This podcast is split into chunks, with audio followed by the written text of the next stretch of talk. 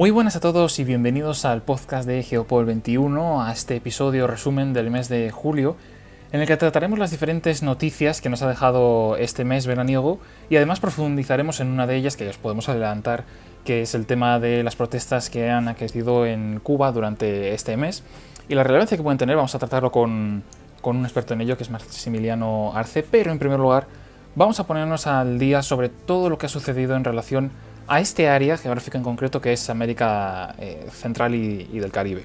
De forma resumida podríamos decir en Haití el hecho más importante ha sido el magnicidio el 7 de julio a su presidente. En Costa Rica la revelación de una trama de corrupción en relación a la construcción y, con, eh, concursos públicos. En Panamá, eh, relación con la trama de corrupción Odebrecht. En Nicaragua continúan las detenciones a los opositores del régimen de Daniel Ortega, ya son 21, en Honduras, problemas con los derechos de la comunidad LGTBIQ, donde se ha condenado al Estado por la muerte de una mujer trans.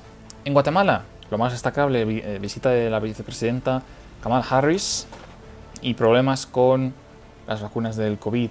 Finalizando ya con El Salvador, donde su presidente quiere implementar como moneda legal y de curso el Bitcoin, además de acusaciones de corrupción en el Poder Judicial.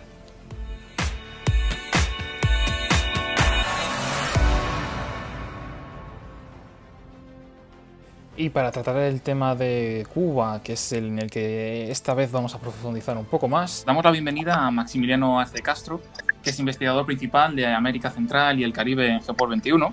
Además es periodista eh, de la Pontificia Universidad Católica de Chile y máster universitario de Relaciones Internacionales, Seguridad y Desarrollo en la Universidad Autónoma de Barcelona. Buenos días. Muy buenos días, ¿cómo estás? Encantado de tenerte aquí. Vamos a tratar hoy el, tema de Cuba porque hoy es eh, nuestro episodio resumen de julio. Entonces, uno de los temas más característicos de este mes ha sido las protestas que han sucedido en Cuba a principios, sobre todo, de, del mes de julio. Entonces, tenemos aquí para comentar un poco la, situación que está teniendo el pueblo cubano en, la actualidad. Y una vez pasado unos días de, las protestas, podemos decir, más, más grandes, eh, quería preguntarte, en primer lugar, para situarnos, crear un poco de contexto, ¿Cuál es la situación actual de Cuba como, como Estado? Bueno, en primer lugar, eh, agradezco mucho este espacio para conversar de temas tan importantes y que están de alguna otra forma marcando la pauta a nivel mundial. Si hablamos específicamente de, Cuba, podríamos decir que las protestas eh, se generaron eh, por las por el contexto actual que vive la isla, principalmente por la crisis del coronavirus, que es algo que nos ha afectado a todos los países, por supuesto, pero un dato reciente, eh, recién este, este lunes, los contagios eran sobre los 8.000 por segundo día consecutivo. la isla acumula 341.152 casos positivos y 2.417 muertes. Esto, eh, por supuesto, son cifras que si uno las con otros países del mundo pueden sonar eh, no, no, tan como abrumadoras, pero efectivamente eh, los reportes son cada vez más, eh, más constantes, con, una, con cifras bastante altas, y tenemos dos vacunas que han desarrollado los propios cubanos, que es la Abdala y la Soberana 02, y que efectivamente muestran una eficacia del 92-93% en los ensayos clínicos y tiene autorización de como de, uso de emergencia. Eh, el problema es que Cuba no ha comprado vacunas en el mercado internacional, no, porque no es parte del mecanismo COVAX de la Organización Mundial de la Salud, de la Salud creada por eh, los países de ingresos medios y bajos que acceden a, esta, a estas vacunas para inmunizar a, las personas. Entonces, tenemos por una parte esta situación de, eh, de, protestas generadas por efectivamente la crisis sanitaria, que no es solamente que no existan tantas vacunas aún, sino que tampoco hay tantos insumos médicos, mascarillas, alcohol gel. De hecho, hace, me parece que la semana pasada fue el gobierno de Putin que mandó un arsenal de eh, insumos médicos para precisamente combatir la, pandemia. Lo otro, eh, Andrés, es la situación económica, la creciente inflación, los apagones, la escasez de comida, de medicamentos, como te decía, y de productos básicos. Eh, de hecho, economistas como Pavel Vidal, que es de la Universidad Javeriana de Cali, eh, estiman que podría subir entre un 500% y un 900% eh, los precios. Y eso, eso es abrumador. Si uno lo, lo ve hoy día, es como increíble. Eh, y la verdad que eh, la pandemia también ha sido sinónimo de filas para comprar bienes esenciales, como aceite, jabón líquido. Y, y la verdad es que una de las cosas que hoy podemos ver es a través de videos gracias al acceso a Internet que ha tenido la isla, es ver cómo no solamente la ciudadanía protestaba para tener soluciones factibles para combatir la crisis económica y la crisis sanitaria, eh, sino que también hay un descontento importante y, que nos ha permitido, después de, varios años, ver la realidad que mucha gente no conocía sobre lo que ocurría eh, en Cuba. Ya no hay un, liderazgo carismático como el que tenían eh, los Castro, sino que ahora ya tenemos mayor acceso a qué es lo que realmente está pasando. Me parece muy interesante eh, cómo lo has definido, ¿no? Esos tres aspectos de pandemia, economía y tecnología. Y me quería centrar en este último, porque sí es verdad que en anteriores pues, periodos del régimen cubano eh, con los hermanos Castro, sí que es verdad que el acceso a Internet no era eh, tan, tan abierto. Sin embargo, eh, desde que ya no están los hermanos Castro, parece que el acceso a Internet no está tan restringido. Es una de las razones, entonces, por las que la población, la propia población, porque ya en, el exterior lo conocemos, pero la propia conexión, población de, Cuba conoce su situación y se revela contra ella. Sí, mira, yo aquí tengo la fortuna de, de, poder de alguna otra forma ejemplificar eh, porque tengo amigos que viven en, Cuba, específicamente en Matanzas, y amigos desde hace muchos años, y he podido ver esa evolución. Yo he tenido eh, la fortuna de estar eh, tres veces en, la isla, y, la verdad que se nota inmediatamente ese cambio. Antes que tú veías, por ejemplo, algo bien particular, tú veías en La Habana a gente haciendo una fila para comprar un helado en pleno verano, y ahora eh, puedes ver a gente haciendo fila para comprar un chip eh, que tenga datos de internet o la gente acumulada en las plazas eh, que antes era, por ejemplo, en el malecón o, lugares históricos de, la isla, podías verlos compartiendo o, o conversando. Ahora, como en todas partes del mundo, están todos alrededor de una plaza mirando su celular. Entonces, eso, eso es impactante. Yo lo he podido ver durante todos estos, estos años y, la verdad que sí, eh, el Internet ha impactado de forma bien, eh, bien brutal. ¿En qué sentido? Eh, ya no hay este cerco informativo del que, del que se estaba acostumbrado. Es cosa de ver la televisión pública en Cuba y, y ver que todo gira en torno a las mismas noticias de lo que ocurre en Cuba, lo que ocurre en Venezuela, lo que ocurre en Rusia y en algunas partes del mundo. Por ejemplo, eh, en Cuba fue muy eh, celebrado y fue muy visto, mis amigos cubanos así me lo hacían saber, sobre la Convención Constitucional en Chile, que es este mecanismo institucional que se, utiliza, que se está utilizando para poder cambiar la constitución del dictador Augusto Pinochet. Entonces, eh, cosas que antes no podían tener acceso, ahora tienen acceso a buscadores, a, poder ver de alguna forma lo que pasa en otras partes del mundo teniendo acceso a Facebook, a Twitter, a Instagram. Entonces es mucho más difícil que, por ejemplo, el régimen cubano pueda tener de alguna forma un cerco eh, informativo sobre lo que ocurre porque efectivamente Internet es un mundo repleto de información. Entonces, eh, claro, creo que en este caso eh, las redes sociales han, han, contribuido también a que puedan ver distintas eh, movilizaciones sociales en el mundo también. Y también nos han permitido a nosotros ver qué es lo que está pasando en, Cuba. Por, lo menos la gente, los millennials también han, sido parte fundamental de eso para que todos nos enteremos de las protestas, la represión, las filas, eh, y que no solamente nos quedáramos, o la mayoría del mundo se quede con que eh, con las playas lindas de Varadero, por decirte algo. Eso es al final eh, es, un, es, un, proceso, al, hablar de, una dictadura, es un proceso también de, apertura al, exterior y también interno de la propia población. Eh, vemos en, las teorías de democratización que una pequeña apertura eh, permitida por, el propio régimen puede derivar posteriormente, puede, no significa que lo vaya a hacer, pero puede derivar en, una democratización posterior. Eso ya, ya lo veríamos, pero ¿es eso lo que de verdad quiere el pueblo cubano? Es decir, estas propuestas, ¿cuál es su motivación más eh, interna? Eh, ¿Una democratización del país? Eh, ¿Que haya una mejor situación económica? ¿Qué es lo que mueve estas, estas protestas que no lo han hecho otras anteriores?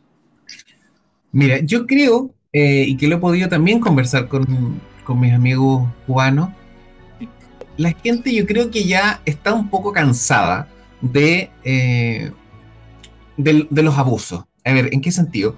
Em, lo ejemplifico rápidamente con lo que ocurrió en Chile. Eh, la gente se cansó de que subieran el precio de todo, de que hubiesen abusos en la política, de que hubiesen abusos en el sistema judicial. La gente se cansó, se aburrió.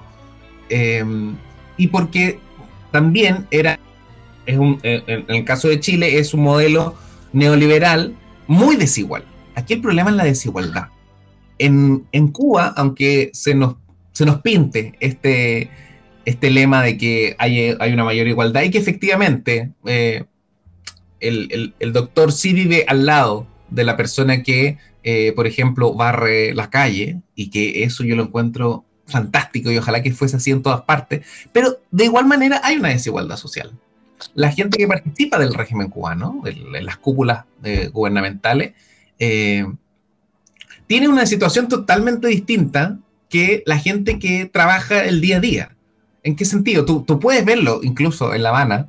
Eh, tú puedes caminar y ver un hotel impresionante, una casa impresionante, por ejemplo, de, todas las misiones diplomáticas, y al lado una casa que se está destruyendo, gente que está esperando un, un, pedazo de pan o, comprar como víveres para su, para su hogar.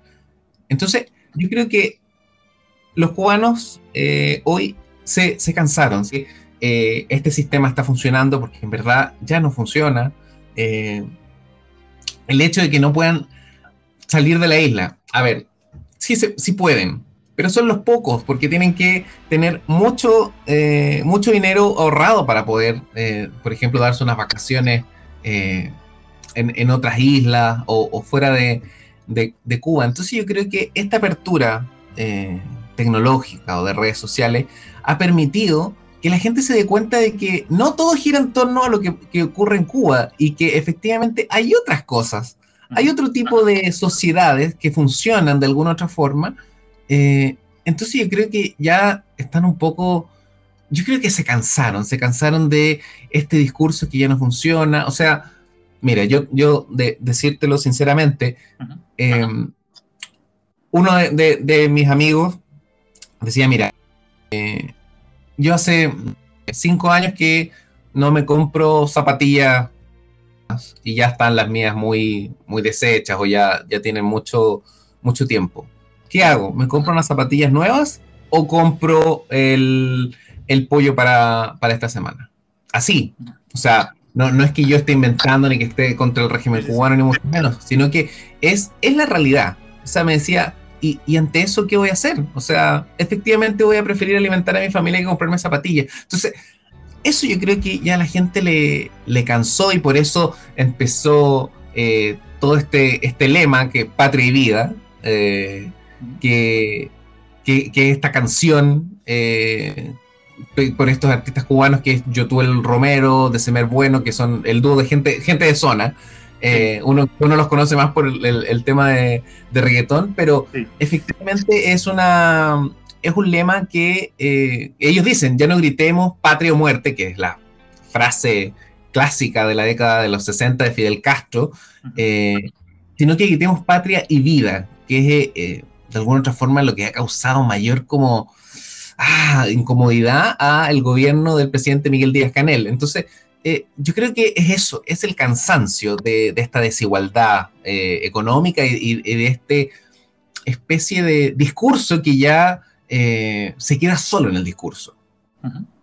Yo creo que lo mejor que, has hablado hasta ahora es el ejemplo ese de entre la comida y el, el cazador, porque al final son necesidades básicas y cuando una población eh, no tiene algo con lo que compararse, algo con lo que mm, meditar esas opciones, al final eh, se conforma, pero no es, problema de la propia población, sino porque no le están llegando esas oportunidades por parte de, su Estado, que es al final que controla el comercio, el comercio y demás. Entonces, eh, puede cre crear una, brecha también entre esas personas que se han dado cuenta de que esto no, no da para más y que quieren un, un, cambio, pero es que luego hay también otras personas que son ciegamente eh, eh, por el favoritismo de, del régimen, porque está todo bien, porque a ellos puede que les vaya bien. Eh, el caso igual ha pasado, pasó aquí en, en España cuando tuvimos la dictadura de, de, Francisco Franco. Pasó igualmente. La gente que era férrima a él vivía genial. Sin embargo, hay otra gente que igual no era férrima, no tenía por qué ser del bando republicano, sino podía no tener ninguna ideología y, eh, y decía lo mismo. Yo no vivo bien, pero claro, la gente que esté a favor igual tiene más oportunidades. Entonces, mmm, estas protestas que son contra el régimen cubano, veíamos el, en declaraciones del presidente que llamaba a sus eh, seguidores a aplacar estas eh, revueltas entre los propios ciudadanos, entre los seguidores de, del régimen y los ciudadanos que estaban protestando. Son declaraciones muy incendiarias y que pueden y que tienen una connotación muy guerra civilista. ¿Tú crees que esto puede derivar en un conflicto entre la población o se va a quedar ahí? Uf, eh, la verdad que ha sido eh, bien impactante eh, esa frase que tú decías del presidente Miguel Díaz Canel, porque yo creo que si hay algo que ha caracterizado en todo este tiempo a los cubanos, es que eh, son personas muy de piel, son personas que se comparten un, no solo el, el, el, ideario de este sistema, sino que son personas muy muy queridas entre ellas. ¿ah? Eh, eh, es muy, eh, suena, suena como las típicas caricaturas, pero es, es, real. Cuando tú vas por la calle y te sientas a conversar con un cubano, se acerca otro cubano, un señor de 80 años, luego un joven. Eh, entonces, efectivamente, hay, hay, como una especie de, de amor por su patria, que, que la defienden de, de, de, su sistema o no. Y efectivamente creo que este llamado que hace el, presidente es, muy chocante, esto de, de, defender de alguna otra forma el, sistema y que, por ejemplo, el, el, que la gente use las redes sociales son enemigos de la revolución o que crean estrategias de desestabilización o que siguen manuales de la CIA o que están influidos por Estados Unidos o, u otros países, eh, choca un poco. ¿no? Yo hasta el momento no, no creo que que pueda haber un conflicto interno entre los mismos cubanos eh, por o no defender el, régimen. De hecho, ellos son muy respetuosos respecto a eso y fueron finalmente la policía la que ejerció mayor represión y es la que hoy día, de alguna otra forma, es la que está en tela de juicio por eh, la condena de vulneración o no de los derechos humanos. De hecho, hoy día eh, la Organización de los Estados Americanos, la, OEA, tiene que eh, tratar esta situación para y, mientras tanto, eh, el gobierno cubano está buscando evitar una condena internacional en materia de derechos humanos, eh, que es la alerta que levantó eh, Estados Unidos. Recordemos que entre el 11 y el 12 de julio, más de 40 ciudades en la isla fueron las que reclamaron, gritaban como tener hambre o que estaban pidiendo el fin de la, de la dictadura del, régimen. Entonces, han dejado heridos, eh, hay muchos detenidos y, y de, de, hecho hace, hace poco, eh, me, me, parece que entre ayer y hoy día en la mañana, eh, periodistas estaban hablando sobre detenciones arbitrarias a ellos mismos por ser opositores al régimen. Uh -huh. Entonces, es preocupante la situación, esperemos que no escale en algo eh, hay gente, hay analistas que hablan de que esto podría producir una guerra civil entre los cubanos. Yo, yo creo que eso es, es, es muchísimo. Yo creo que hoy la gente eh, de alguna otra forma está oliendo que, que, el régimen de alguna otra forma o se actualiza o escucha las voces disidentes o simplemente eh, no da para más. Eh, esto no significa que se puede haber un levantamiento popular masivo o que o haya un golpe militar, porque eh, para que eso suceda los militares tienen que estar eh, con el pueblo y, y hoy eh, en, en, todo este tipo de países como Venezuela o, Nicaragua o el mismo Cuba, los militares están con el régimen, entonces es muy difícil que se logre algo a esa escala. Yo creo que hay que estar bien atentos y, y, y, por supuesto cooperar en lo que más se pueda, entendiendo también que es algo de la, del derecho internacional, que es el principio de no intervención, ¿ah? que no los estados hay, tienen que abstenerse de intervenir de manera directa o indirecta en los, en los asuntos internos de otro estado, eh, pero también entendiendo de que no debe existir por ningún motivo vulneración eh, o violación a los derechos humanos de las personas. Ahora vamos con, con, la actuación internacional, el papel de la, de la comunidad internacional, pero eh, quería destacar algo que has comentado antes sobre la detención de pues, opositores al régimen y demás. El, otro día en la televisión aquí de, España vimos en directo cómo, cómo, detenían a una youtuber, ahora mismo no recuerdo el nombre, pero le estaban haciendo una entrevista y le llamó la policía a la puerta y la, la, detuvo. Sí, es verdad que luego la liberó, pero la detuvo por sus ofensas o algo así al régimen o por ser opositora. Entonces, lo vimos en directo y, vimos eh, exactamente, exactamente lo que pasaba. Y ahora se están celebrando los juicios sumarísimos a, a, esta, a estas personas que fueron detenidas. Creo que recordar que eran algo más de 60. Mm, ¿Va a ir más el régimen cubano por esa vía, por la vía judicial, como para justificarse en una ley que está aprobada el ir en contra de, su propio régimen, más que utilizar la fuerza policial, por lo que decías anteriormente, que puede tener una condena internacional? Eh, mira, eh, solo, solo para, para, para agregar información, eh, Dina Stars era la youtuber cubana que tuvieron en, directo que fue detenida por la policía. En, mientras estaba haciendo la entrevista, me parece, en, en, vivo en La Habana. Eh, bueno, hay un, hay un tema bien particular porque eh, yo, yo lo puedo comparar, por ejemplo, con la situación que está teniendo eh, otros países en, materia de, derechos humanos. ¿Qué es lo que pasa, por ejemplo, con el régimen de Daniel Ortega? ¿Ah? Que como, como que hemos visto en Nicaragua, como hemos visto, todos los opositores eh, a su régimen, específicamente los que quienes planteaban una especie de vía alternativa eh, al régimen, candidatos presidenciales, o sea, ya, eh, ya han detenido a un, casi una decena de posibles candidatos a, a, tener el puesto de Daniel Ortega en Nicaragua y se basan en lo mismo, en traición a la patria, en que es agitador eh, de revueltas para desestabilizar al régimen. Eh, utilizan eh, los mismos argumentos que podría utilizar el régimen cubano. Entonces es una práctica que los mismos mandatarios utilizan para justificar sus acciones, en este caso las detenciones arbitrarias, y que yo creo que dañan cualquier régimen eh, democrático, a ver, eh, un poco difícil hablar de un régimen democrático porque muchas veces ellos en los mismos países, el, mismo Ortega o, el, mismo Díaz Canel, o en este caso, en este tiempo los Castro, hablaban de que era un régimen democrático porque efectivamente la gente podía expresarse libremente en las calles, lo que sabemos que no, o sea, recién pudimos ver que, sí se, que sí se podía, entre comillas, o que efectivamente era un régimen eh, democrático porque la gente podía votar por sus gobernantes. Y sabemos que eso no es así ni en Cuba, ni menos ahora en, en eh, Nicaragua. Entonces, eh, creo que está intentando el régimen utilizar estas artimañas legales que ellos mismos han diseñado para evitar de alguna otra forma esa condena por la violación a los, a los derechos humanos. No sé en qué finalmente va a quedar, pero lo importante es que la comunidad internacional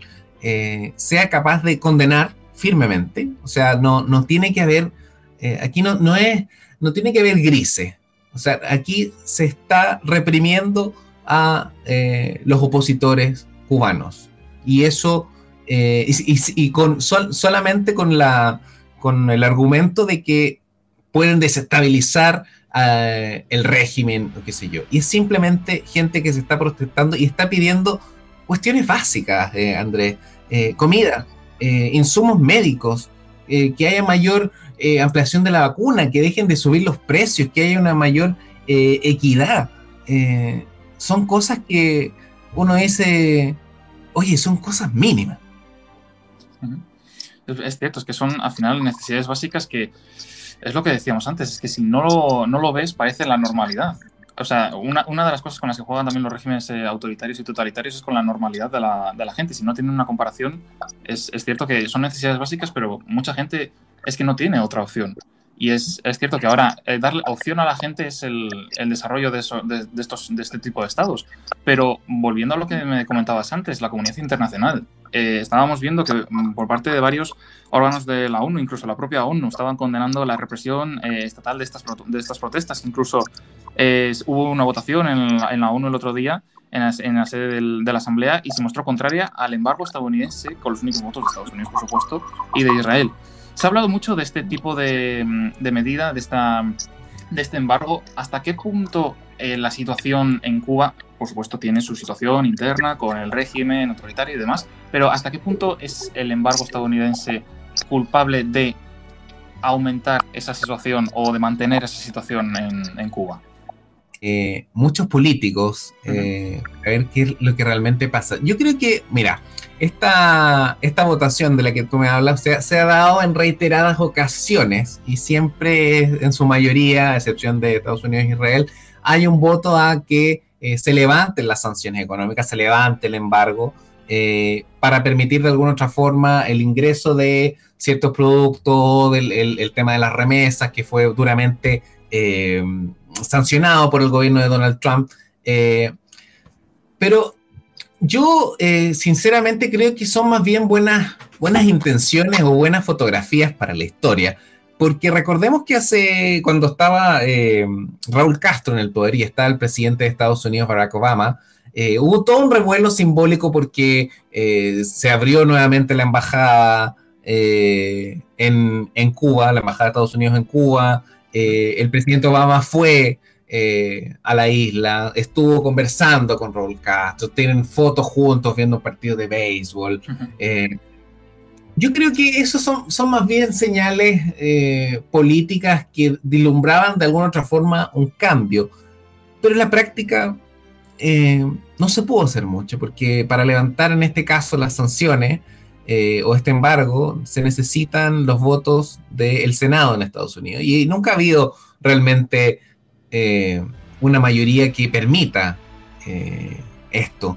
Yo creo que yo creo que sí, influye bastante, influye bastante este, este bloqueo por, por una cuestión bien simple. O sea, eh, nosotros hoy en, en, nuestros países tenemos acceso a diferentes tipos de cuestiones que hoy creemos que son básicas o normales.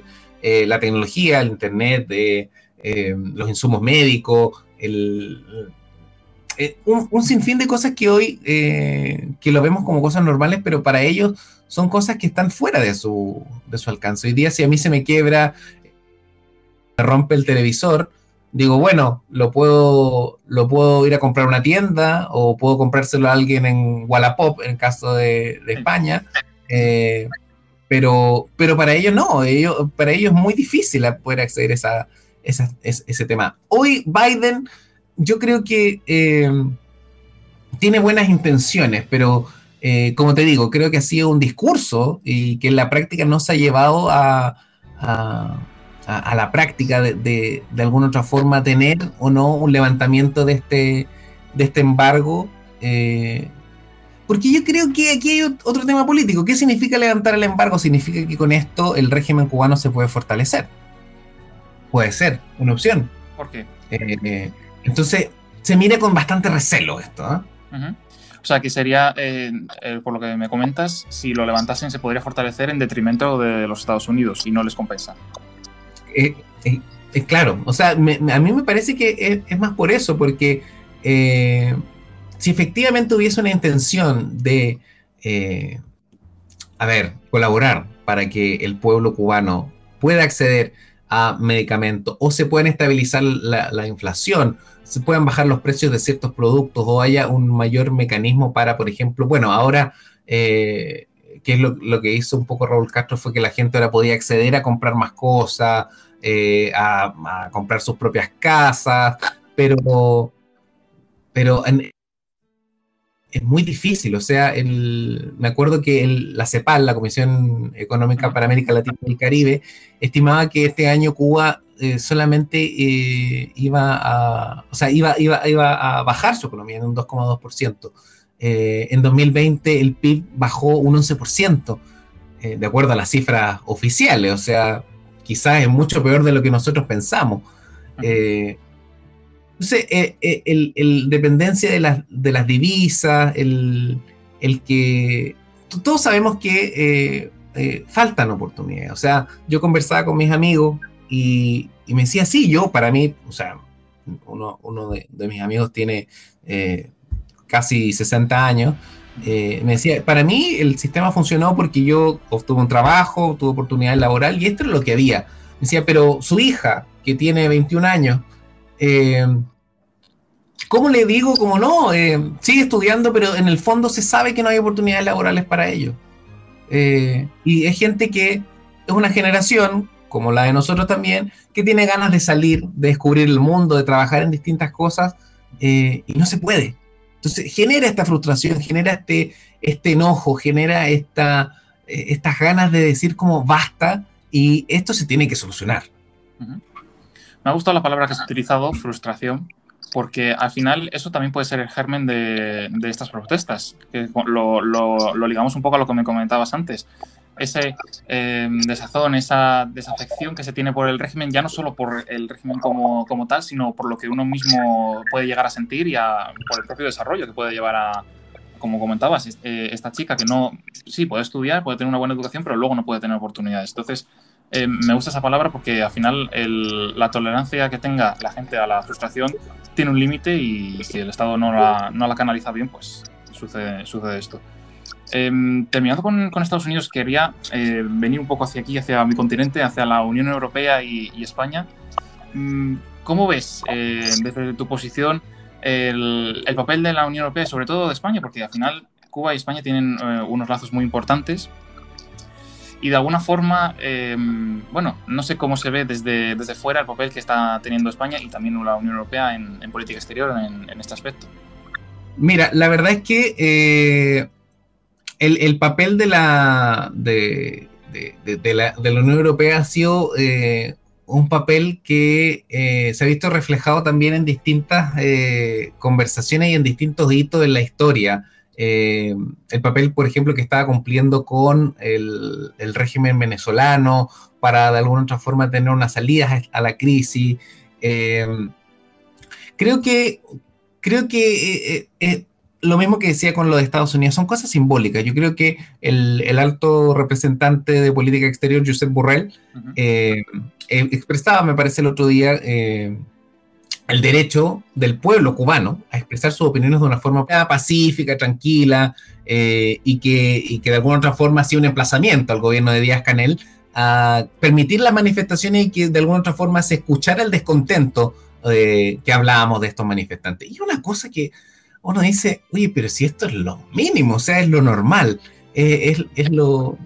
Es, bueno, es lo, es lo que nosotros estamos todos acostumbrados pero efectivamente, eh, te digo, eh, es un, llamado a la acción, pero que no sé en concreto en, qué quedaría. Eh, hay un acuerdo de la Unión Europea y de, y de Cuba específicamente por generar un diálogo, un diálogo político y de cooperación para de alguna otra forma canalizar estas voces disidentes de manera más como formal o coordinada con el, con el gobierno, con las autoridades cubanas más bien, eh, para que haya un, un, respeto eh, irrestricto a los derechos fundamentales y cualquier cosa que atente contra las violaciones de los derechos humanos sea totalmente eh, condenada.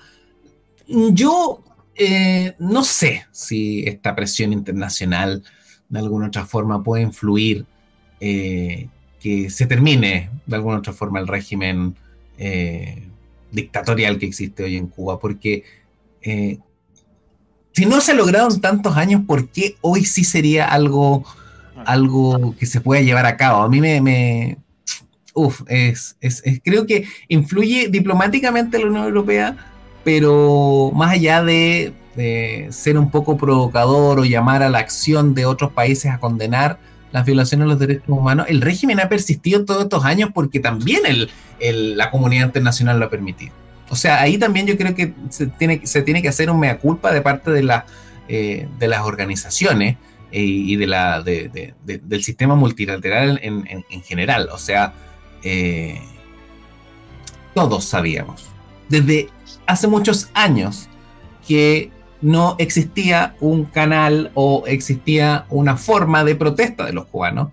Eh, no, no, no, eso, eso siempre se ha sabido, que efectivamente eh, se tienen que hacer filas para poder comprar ciertos insumos básicos o que efectivamente los cubanos no pueden llegar y salir de sus países, que no pueden hablar mal de sus... Eh, de las autoridades o que no tengan elecciones con gente opositora al régimen. O sea, eso lo sabemos de hace muchos años. Y, la comunidad internacional, más allá de condenarlo y de Estados Unidos de tener las sanciones económicas, eh, es algo que se ha permitido durante todos estos años, con los Castro en el poder y ahora con Miguel Díaz Canel. Entonces, yo espero que efectivamente estas, estas protestas eh, hayan de alguna otra forma le hayan abierto los ojos a más gente gracias, gracias a las redes sociales y que también esto permita que los mismos cubanos más jóvenes también se hayan empoderado para encontrar una vía eh,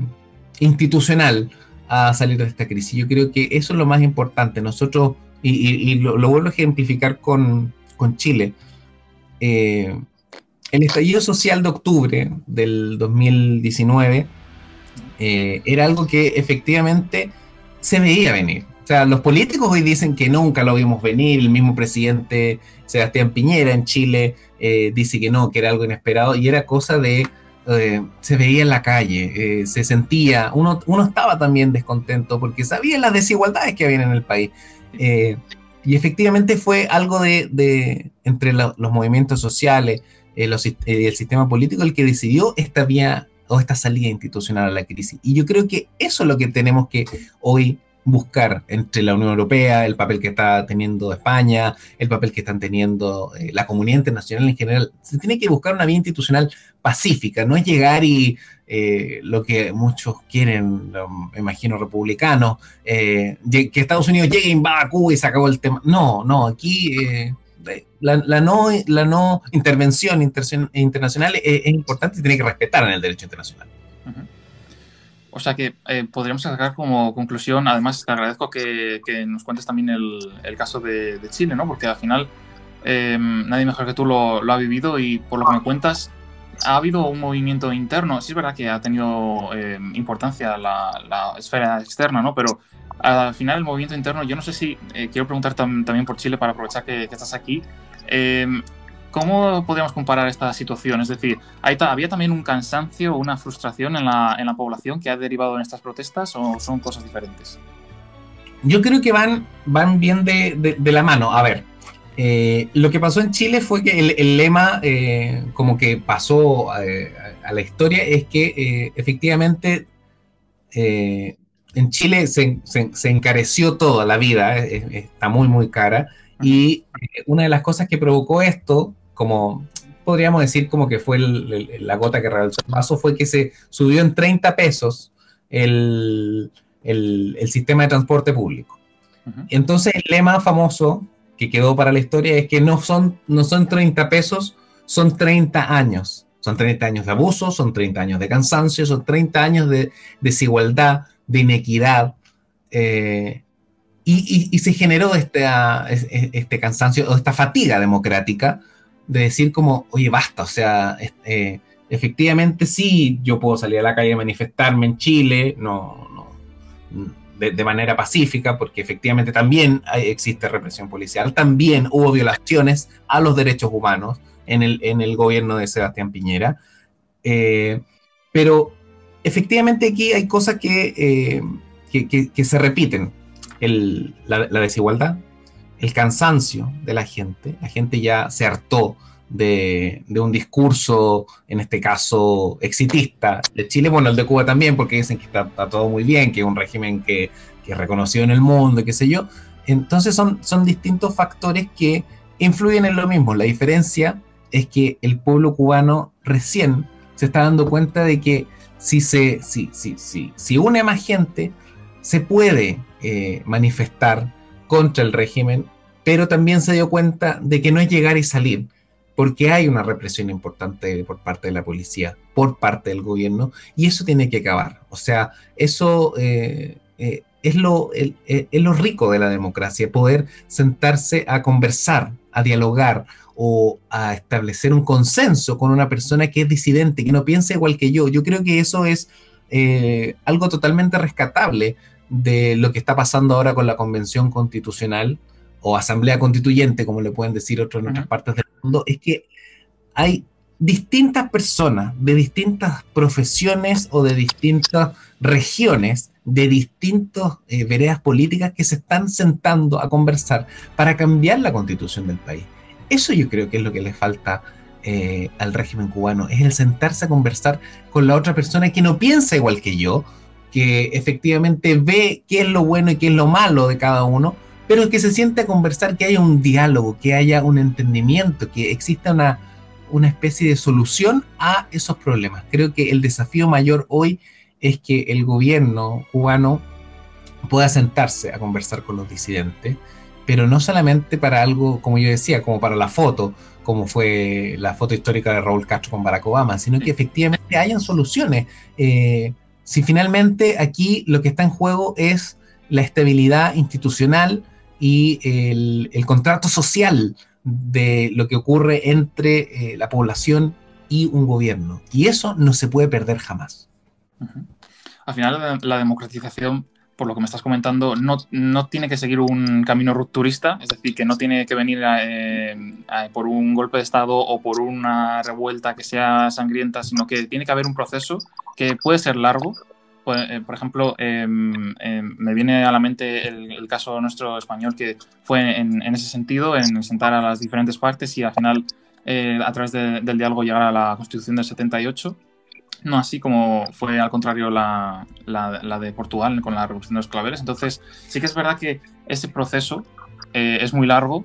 Es, sí es verdad que es como decías anteriormente, esto ya lleva muchos años, se conoce de siempre y no es, no es algo nuevo, pero quizás ese proceso mmm, pueda tener algunos hitos importantes y este sea uno de, ellos encaminado hacia, bueno, hacia una apertura y quién sabe hacia una posible democratización. Por ejemplo, eh, allí, en, allí en Chile eh, me gustaría cerrar el, el, episodio con, con, tu experiencia. ¿Cómo ves, y ya me dices también eh, Cuba, por favor, eh, ¿Cómo ves el futuro en este sentido en ambos, eh, en, ambos países? ¿Cómo ves los próximos meses? Ya no nos tiramos a 10 años adelante, los próximos meses, en septiembre, octubre. Vale, mira, yo la verdad que soy eh, una persona que, que, está muy esperanzada en los cambios que vayan a ocurrir, al menos en Chile. yo veo con muy buenos ojos lo que está ocurriendo en la Convención Constitucional, partiendo que quien preside la convención eh, es una, una mujer, es una mujer de un pueblo originario, que es el pueblo mapuche, y que fue electa para la presidencia por los otros eh, miembros de la Convención Constitucional. Entonces, esos son señales importantes de, de, un pueblo que constantemente ha sido minimizado, que constantemente ha sido atacado no solamente por este gobierno, sino que desde todos los gobiernos de, la historia de Chile han estado marginados eh, por el sistema político. Entonces son señales importantes, que se sienten a dialogar gente que está eh, aún eh, a favor del régimen dictatorial de Augusto Pinochet, que se siente a conversar con una persona que sufrió violación a los derechos humanos, que también es parte de la Convención Constitucional, son señales muy fuertes pero que de alguna otra forma te dan una esperanza de decir como, mira, las diferencias son abismantes, pero en el diálogo, en la construcción del diálogo, de una conversación de cara a la ciudadanía, transparente, con respeto, se pueden llegar a acuerdos porque lo que está en juego aquí es el futuro del país, el futuro democrático de, Chile. En el caso de Cuba, creo que eso es algo que se tiene que dar. O sea, yo, yo soy un convencido de que a través de, del diálogo, de la sensatez, se pueden lograr acuerdos importantes o avances importantes en materia democrática, en materia económica, en materia social. Creo que eso es lo que, lo que le falta a Cuba. Creo que este, esta chispa que se generó con las movilizaciones eh, es el, vamos a, a sentarse, a dialogar, a encontrar una salida, como yo lo repito, una salida democrática, ojalá institucional, y donde, donde tengamos también a la comunidad internacional presente, que le invitemos, que sean parte también de esta conversación. Aquí, la, en, el caso de Chile, eh, han, sido muchos los países y organismos internacionales que están pendientes de qué es lo que va a ocurrir con, esta, con este experimento eh, para poder cambiar la constitución. Yo creo que se tienen que generar esas mismas condiciones para que en Cuba hagan cambios y se hagan cambios reales y que sean de alguna otra forma lo mejor para la ciudadanía y para el régimen. Pero para eso ah, hay que trabajar bastante, pero soy, un esperanzado en que, en que se puede lograr esas cosas. Genial, pues eh, te agradezco mucho Maximiliano tu aportación a, este podcast y además te agradezco personalmente también el que hayas contado tu experiencia con, con esos amigos que tienes en, Cuba, que no hay mejor eh, pues eh, prueba de lo que uno vive allí, de cómo vive la gente normalmente en su día a día. O sea que te agradezco que lo hayas compartido con nosotros y esperamos que a toda la gente que nos esté escuchando también le haya gustado. Nos pueden dejar sus comentarios en redes sociales y nada más. Esperamos que, que vaya todo mejor por allí. Abrígate que hace mucho frío, me has dicho antes. Aquí no está, aquí estamos en verano, aquí estamos a 40 grados, estamos un poquito mejor, pero bueno. Así que te agradezco. Muchas gracias, Maximiliano. No, muchas gracias a ti, Andrés, por permitirme esta conversación y que espero que a la gente que nos escuche le, haga un clic eh, para que pueda también preocuparse de, temas que afectan a América Latina, que específicamente América Central y el Caribe, que muchas veces eh, pasan desapercibidos. Las últimas noticias han permitido de alguna otra forma tener más atención en lo que está pasando en Nicaragua, en Salvador, en Cuba, en Haití con el magnicidio. Eh, del, presidente. Eh, pero yo creo que es tiempo de que ahora tengamos más atención, veremos con otros ojos lo que está sucediendo en esta parte del mundo, porque de alguna otra forma está provocando eh, un, quiebre importante en lo que hoy conocíamos como América Latina. Eso es. Pues eh, te lo agradezco de nuevo y, esperamos verte pronto en, otro podcast hablando de esto y que posiblemente haya, haya, haya algún cambio. Muchas gracias. Muchas gracias a ti, que estés muy bien.